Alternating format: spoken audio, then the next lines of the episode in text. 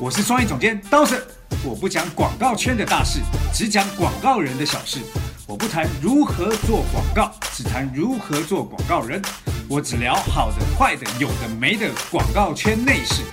从广告人的各种德性中聊出一些人生道理。我要教你的事，都是 CD 没教的事。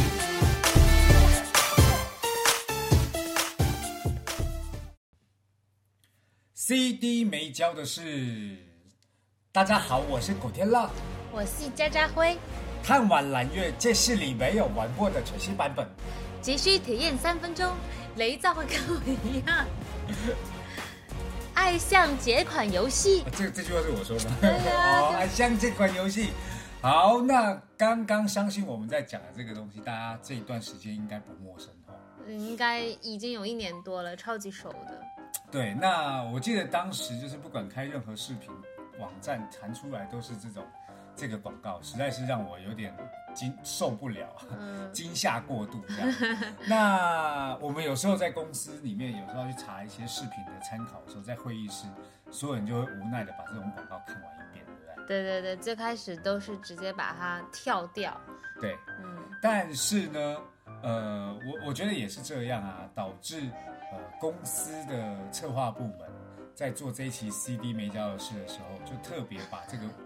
这个疑问拿出来问我。超嗨的，因为很好奇啊，为什么会用这样的方式，然后接这样的代言广告呢？对，所以呢，这一期我们就是来聊聊代言人选代言人的一些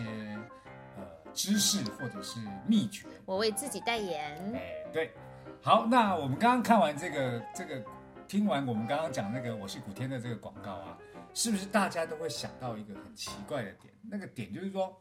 明星身份跟这种广告的感觉就不对呀、但为什么这些广告这些明星会来接这种广告代言？对啊，而且有的时候会很跳脱原本的那个粉丝的嗯看法。比方说古天乐还有一个那个游戏是有人在说古天乐绿了，古天乐绿了，一直这样大叫。对， 你的那个声音好大声啊，爆掉啊。不好意思，好，那我们就先来聊聊这个明星代言跟品牌之间这个事情。那好啊我们刚刚不是聊到了吗？为什么明星会来找找，就是为什么明星会来代言这样的产品，而且把广告拍的这么奇怪？ 非常多的游戏品牌都是这样做，手游或网游。对，那在今年的呃罗振宇的那个时间的朋友当中，嗯他就揭露了一点点这个秘辛。嗯，这个秘辛就是说，当这些游戏厂商先用贴图的方式找了这些明星的头像，先贴进去，试着看看效果是效不？果，就是是丢出去投放嘛。就投放完以后发现，哎，有些人的效果非常烂，但有些人效果还不错。嗯，比如说古古天天乐乐跟佳佳佳辉辉， 还有陈小春，嗯哦，三个人在这个上面都还不错，所以呢，他们就等于是把这个这个明星的这个这个数据找出来以后，就马上联系艺人，嗯 然后联系艺人以后就告诉他说，我给你两百万现金，然嗯，后你帮我就让我代言三个月这个游戏的这个这个导量， 这个我觉得古天乐已经不止三个月了。 对，而且我不，我觉得这些明星就是、呃嗯有人忽然拿两百万来给我，而且你不用再让我拍任何东西，对，他主要是不需要专门腾出时间来拍，对没有任何工作量的增加。我就换一个说法问你啊，杨凡，如果有一天拿两百万给你，嗯跟你哼讲说我就给你两百万，然嗯后哼你也不用做什么事情，我就给你。好啊，谢谢。不要说两百万， 两百块我都说 OK 啊，两百万对不 对？哦，两百块我真的会想一下，两百块你还想吗？那我会500想。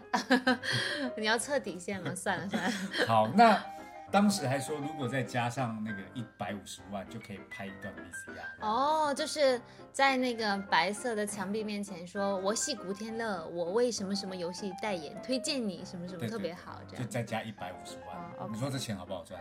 是有点嗯我们做蛮广告容做易的。对啊，我们就广告做的这么累，要个三百 万，吃屎吧你！他们也是在做广告，只不过不太一样。对对对，因为他是古天乐。 好，那除了这之外啊，当然还有一些令人匪夷所思的广告。有一个我觉得是我小时候到现在一直的谜，不要说是你的迷，我来内地我看到那个，我也觉得这是个谜。就是为什么罗纳尔多要举着金嗓 子喉宝踢球又不需要嗓子亮？他难道是因为嗓子响亮踢得好吗？ 好，这个事情呢，其实我也不知道，但是我们我们厉害的策划部门同事就去大量的收集答案。把各种香底儿啊、家底儿这都调出来。这件事情是这样，是金嗓子喉宝的创始人江佩珍女士呢，在江妈妈，对，在二零零三年皇马来北京的时候，嗯她就派一台奔驰去机场接罗纳尔多不是机场啦，去他的饭店。哦，哦，去嗯饭店接罗纳尔多，然后呢，一 s- 见到他就送他一件帮他定做好的球衣。对，就跟他瞧了大概半小时左右的时间，然后他一到了那个酒店，就说要宴请他，请他吃饭，一到了就给他球衣套上，啊，那就是想嘛，如如果有人来然后请我吃饭，然后还有我的就就巴西队的，然后上面只不过上面多印了几个字，对金嗓子喉宝，而且重点是我还看不懂那个我 字，还都看不 懂。穿啦、 嗯，然后穿完以后他以为是热情的粉丝给他做的那种粉丝会的衣服，这对样，然后江妈妈就让他穿嘛，穿完以后就让他表演球技，那啊、什么膝盖啊，什么对就头啊，踢踢啊肩膀这样啊，这样，然后踢完以后啊，还让他拿着这个小盒子拍一张照片，反正你又不知道是什么小盒子，你也看不懂嘛。 然后拍完以后，九九月罗纳尔多离开北京以后，这一个广告就上线了， 多可怕、啊好可怜啊，罗纳尔多。，对，但是这个事情还有后续，你知道？什么后续？后续就是罗罗纳尔多知道这件事情以后，他非常生气，嗯，然后那个让我我也生气啊对，江妈妈就给他了一笔钱，就是让他哎，不是给你一笔钱，就感觉就是好像给你点代言费这样，对对对对后补给你对。对补给他嘛。嗯，但是后来江妈妈花了更大的钱，请了另外一个球星，谁呀、叫做卡卡，是不是？卡卡比罗纳尔多还之前呢、但重点是他没，有罗纳尔多咖位大哎、但卡卡拿到的钱更多。哇塞，是我是罗纳尔多，我要他气死咖位了。大不大这件事情不好说，因为你让你他的球迷听到，人家会不爽。哦没有啦，就是说前辈跟那个晚 辈的关系，哦、你现这在我很还害是怕哦。这我还是捋得清的啦。嗯 那除此之外啊，其实我们还找到一些，就是有一个电动车品牌叫绿源电动车，嗯，绿源电动车更猛，他是怎样？皇马几乎有八个球星，七八个球星都都都帮他们代言。就是已经那是已经到了小小罗的时期了哈。对对对对，嗯所以所以这样看起来，感觉好像皇马的人都比较好骗哦的，然后对，绿源有可能是跟他签的啦，哦这个你也不能没有没有明确的那个证 据。好，那讲到这一些啊，其实也有很多明星，呃，借明星名气来上位的一些品牌，比如说在是，在一些呃淘宝的商品当中就比较嗯多。你是说把明星的那个衣服扒下来，然后就说我卖他的同款这样吗？啊、这是一种啦。但另外一种就是，比如说对，因为我那种不算代言。对啊，比如说我跟明星拍照，嗯然后跟明星拍照的时候放在一起，然后就创造出我这个这个品牌的这个创始人很有明星关系，然后明星都用我的产品这样。哦，一种不不是讲的特别明白的这种代言的感对，就觉。切擦边球嘛。比如说呢？比如说某品牌的创始梦泉宝夫兰，嗯哼，好，那他就跟李小璐就就发了一条微博啊，然后就祝李小璐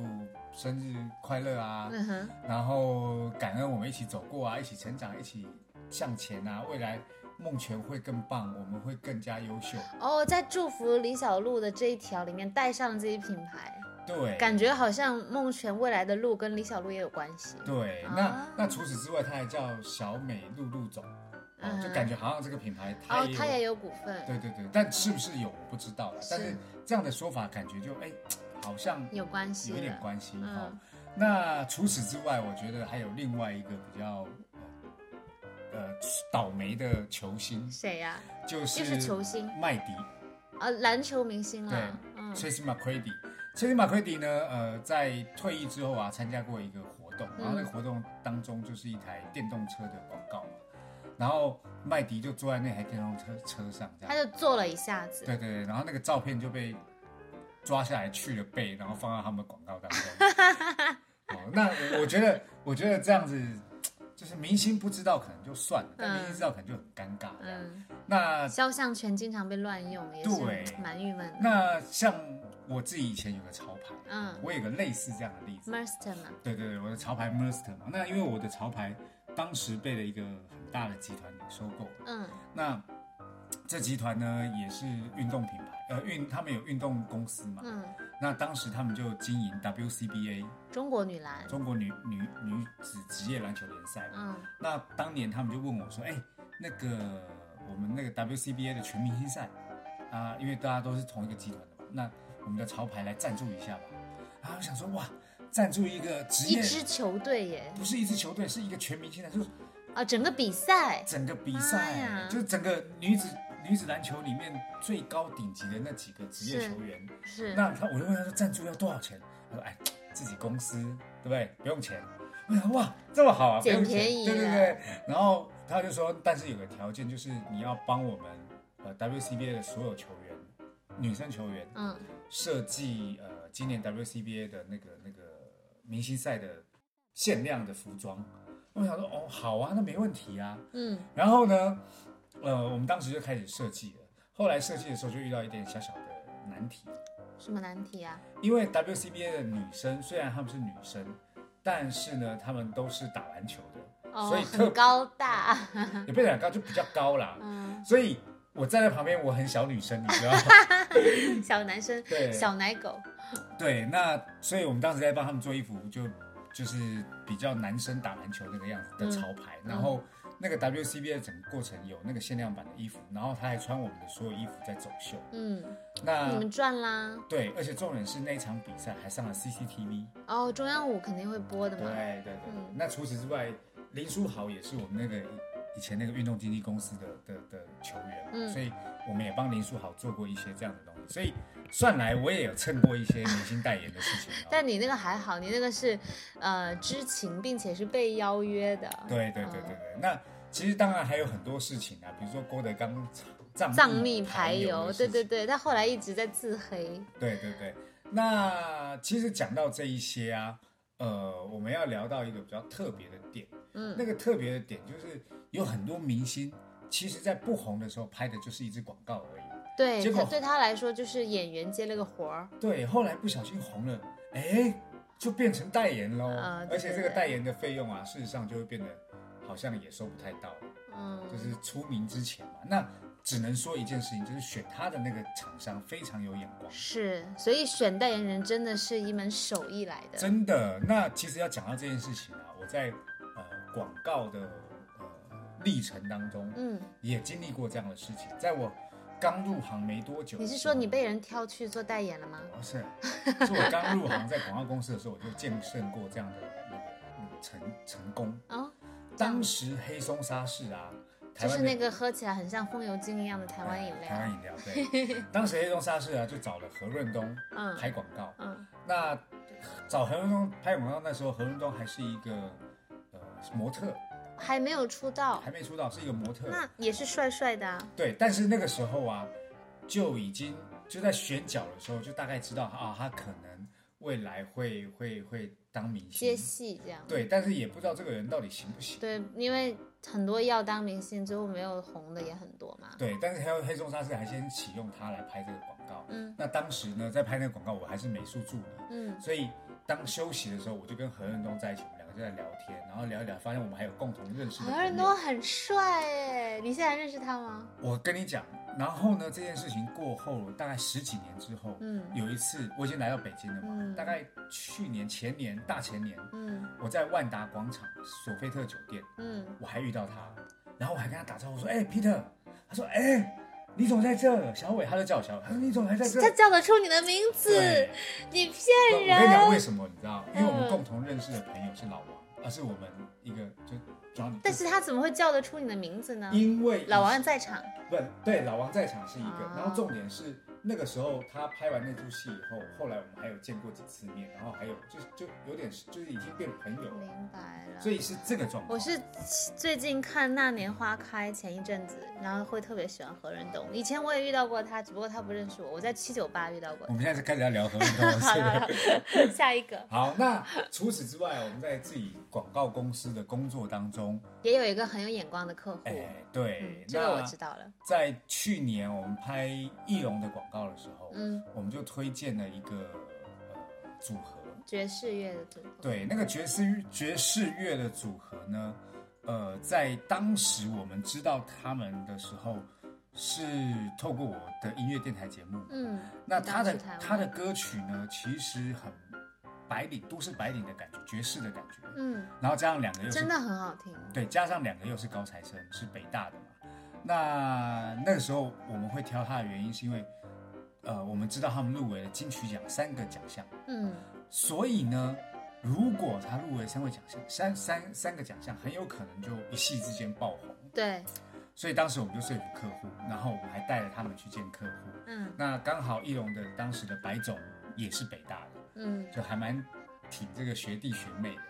然后呢，在呃金曲奖颁天颁奖当之前，我们就把广告拍好，嗯打算金曲奖当天能够播。嗯，所以呢，在金曲奖当天，我是非常紧张的。我也很紧张因为，感三个觉自己入围了一样， 对，入围就算了，如果他们没有得奖，那我们跟客户就很难交代。也不会啦，因为原本就是一个广告片的拍摄嘛，对对我对，们又不能保证得奖，对，但是三个入围就机会蛮大。好，是是是，后来还好他们得了一个金曲奖。对那当时我们要求他们帮我们在创创造那个翼龙的 Jingle，嗯然后也拍了 TVC，所以当他们得奖以后，对于品牌知名度有非常大的提升。是就是品牌的眼光好，押宝押对了嘛，对，那当然也有一些品牌押对，呃，押宝押错了，比较比较惨一 点，哪一个品牌我就不说，就是那个卖炸 鸡的。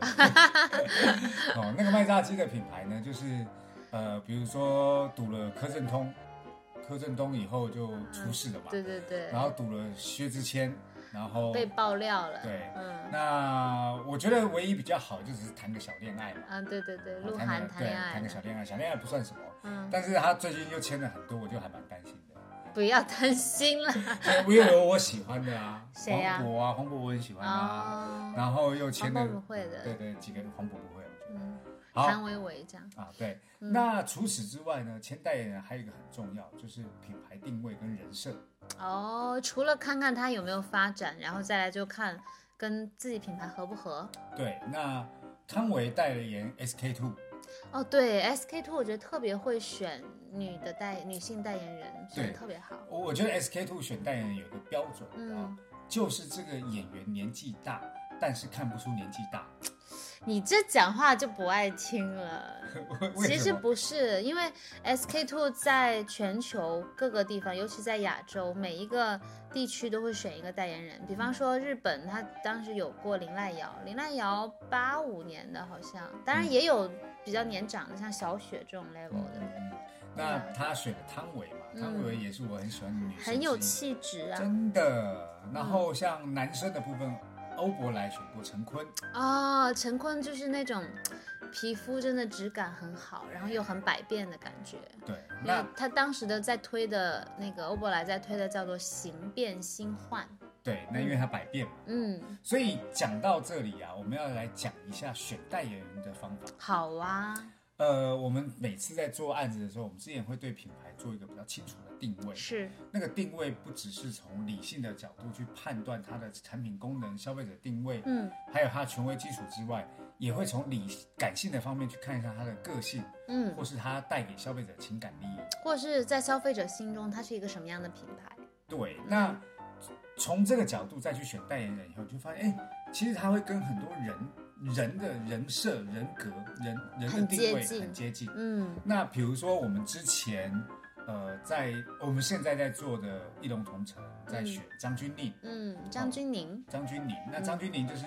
呃喜欢旅行，然后很有行动力，对很有正能量的对阳光的女生那。就跟我们现在做艺龙同城，他们是同城艺龙是一样的这个定位。嗯那在选代言人的时候，我们自己会有一些方法，那个方法就是会去跟经纪人聊，哎，未来艺人在一年之内的计划是什么？嗯，其实是看品牌，如果品牌想要签一个三五年的，可能就会问三五年的计划；对对但如果是一年，就会问他一年的对，所以当时我们在做那个奶茶的案子的时候，花奶茶。嗯、对，我们就找过王大陆的经纪人嘛，嗯那就问一下，哎，王大陆呃未来一年的计划啊，然后就讲哦，他有跟成龙拍片，然后跟什么什么电影要上，这样、嗯就大概知道那个计划，你就可以判断哦，那在这一年之内，他有没有一些东西是可以拿出来呃炒作的可能性，内容的可能性，就是一方面是看看他有没有机会红起来，然后另外一方面也是判断他未来一年拍的戏或者是出的唱片跟这个品牌的调性会不会有冲突的地方。对，那当时我们选了一堆代言人，嗯后来确定要找刘昊然。对，因为还有排他的问题。对，那刘昊然那时候要找他的时候，他其实不红啊。就是因为那个时候很新嘛，作为新人出道，就是演高中生出道对的，对对对，所以我们当时选刘昊然，然后但形象特别好。对对，然后后来呃这个案子客户那边出了一点状况嘛，然后我们也没有请代言人，但是你看后来刘昊然刘昊然大红，对不对？哇，所以现在真的是所以妖猫传什么加起来，对啊，所以你看我们当时如果选了，然后客户我们继续做下去，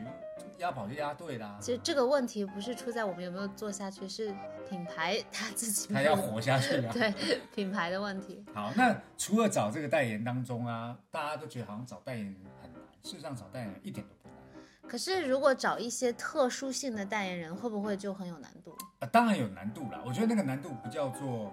找到难度，我觉得那个难度叫做谈判的难度。因为因为你像一般明星的话，他都已经就是经纪人已经轻车熟路了，就是如果要谈代言，你要给我看到这些这些这些，然后我来判断，然后我可以给你这些这些这些，就很简单。对，那如果一些特殊身份的人